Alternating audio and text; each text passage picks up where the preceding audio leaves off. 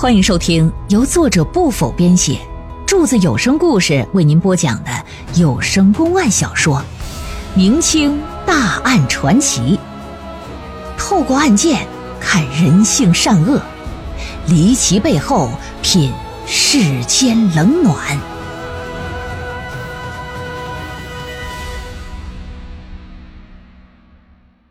休宁猪妖索命案第三回。进了堂屋，这于相伯让仆人赶紧沏茶吧。哎，就跟着老爷说明了自己的身世来历。原来呀，他本姓张，池州府东流人士。因为自幼父母双亡啊，就在叔叔家里过活。可好日子没过几年，叔叔俩腿一蹬也没了，婶子也无力养他呀。在他六岁那年呢，就给他卖到当地的一家戏班哎，让他学习徽剧啊，只为了以后啊能自己挣口饭吃。自此，他一边在戏班里边哎练武学戏，一边呢就跟着戏班啊到处的巡演。一晃这么几年就过去了。于相伯十二那年，跟戏班从宁国府宣城到休宁县演戏的路上，就遭遇强盗。强盗那丧心病狂，不仅抢劫财物，还大开杀戒。他趁着年幼啊，趁乱就逃脱了，侥幸算是捡了一条命。但是人生地不熟啊，身上也没钱呐，在路上走了一天一夜，困饿交加，这就倒下了。恰巧啊，遇到两个人，两个人把他就给救了，而且还给他带回家了。之后，在了解了他的情况之后。啊，就决定啊，认他做干儿子义子啊，并且还给他改了个姓啊，这就是他的养父母了。所以于向伯并不是于家的血脉，但是到了于家，养父母对他是视如己出啊，哎，特别用心栽培他的医学方面，而他也不负众望，完全继承了衣钵，一直到了今天，就这么个事儿。老爷听完之后。哎呀，想不到你还有如此坎坷的经历，真是让人唏嘘不已呀！哈小事小事呃，不知大人驾临寒舍有何贵干呢？哦，本县是为了一桩命案而来。呃，哦，命案？胡占山家里的管家马宗被人毒死，你为什么要杀他？突然来了这么一句。小神医一听，赶紧起身下跪，说：“大人呐，草民冤枉啊！这哪来的话呀？我和那马宗远无冤，近无仇，甚至在胡占山死前，我和他都没有接触过。我为什么要杀他？大人呐，你可得明察呀！”哼，你说你没杀他，可是本县在他房间却发现了这个，你又作何解释？大袖子里把那两张纸就拿出来了，啪的往桌子上这么一拍。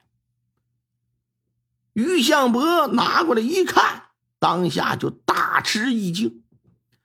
就见两张纸上，一张画的是于相伯孩童时期的模样，一张是他现在的模样。说这这这，大人，这草民也不知是怎么回事，但是我真没有杀人害命，我真的没有啊。那你和那玉兰是什么关系啊？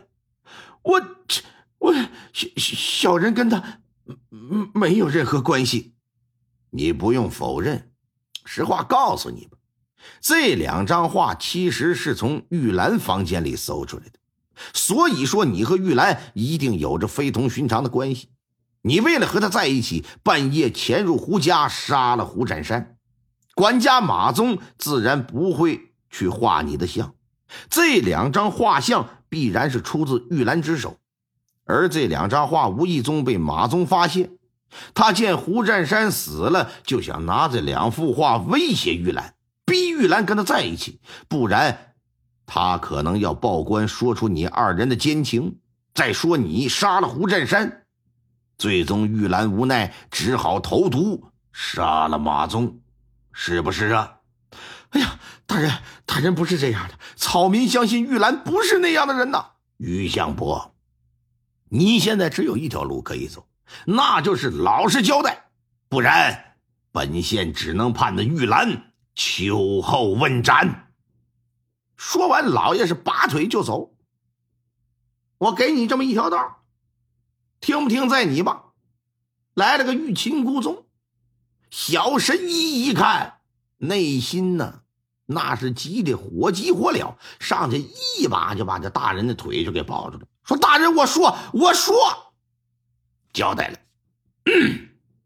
咋回事？据他交代，他和玉兰确实认识，不光认识，那他妈还青梅竹马，两小无猜。当年一进戏班，他俩就认识。”因为啥呀？玉兰是当年戏班班主的女儿，比他小三岁。十二岁那年，在路上遭遇了抢匪了。于向波逃命之后啊，他就以为玉兰也惨遭杀害，已经不在人世了。直到前些时日，玉兰过来买药了，在见到他的时候，顿时就想起小时候的事玉兰不也说吗？啊，我觉得你像一个人，我认识的人。只不过这十几年过去了，女大十八变，那长得也确实不一样。那依稀记忆中，玉兰是有些像，但是否就是她呢？不敢确定。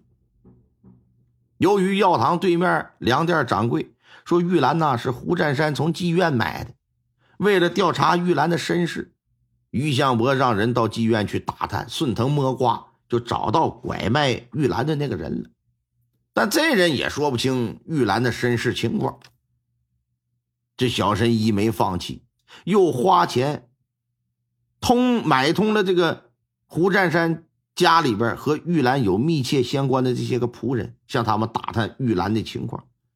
一得知这玉兰是戏班出身，之后路遇强盗，逃跑时不小心坠下一条深沟，捡了一条命，之后也是被人收养了，再之后被人拐卖了。一听这个消息，于向伯就断定这玉兰就是自己曾经的青梅竹马的发小。就这么个事儿，老爷一听，说：“所以，当你知道玉兰是被胡占山虐待之后，你就杀了他是吧？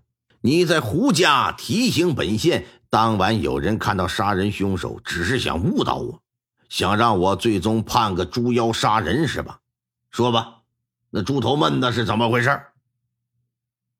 于香伯是叹了一口气，事已至此了，你这该说不该说，这都说了，也不差这点了。说大人呢是这么个事草民在戏班学戏的时候，我的师傅是个武生，他经常演《西游记》里的猪八戒，所以呀，有个假面的猪脸呢。平时到各地演出，他的服装道具啊都是由我看管。这猪脸呢怕压。我平时都是装在包袱里边，随身背着。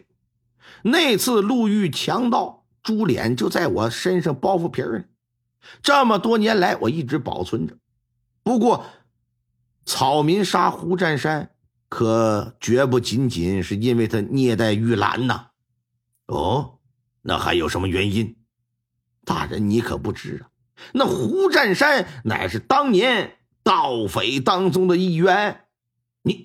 你说的可是真的？千真万确，大人呢？虽说那伙强盗都蒙着脸，但其中一人右眉之上有一颗大黑痣，这一点草民是到死都不能忘。我记得是清清楚楚。胡占山通过草民的打探，我得知了他过去就是个强盗，他能成为当地首富，全都是靠着当年抢劫来的财物发的家呀。所以说，我杀了他，不仅仅是为了当年戏班的人报了仇，也是为被他抢劫杀害过所有的无辜百姓报仇。如今草民就是死了，我也是死而无憾。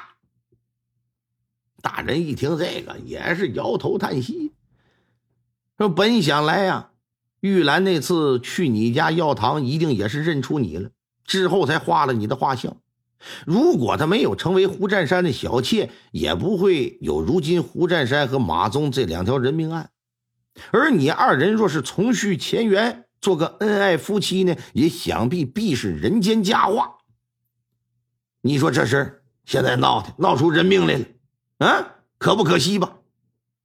小神医一听这话，砰砰砰是跪地磕头，说：“大人呐，玉兰杀马宗皆是为了我呀，我已是难逃一死。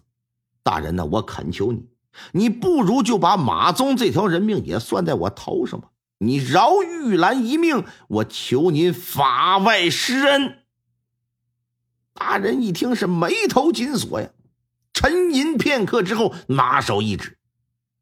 刁民呐，刁民！你休要胡说八道！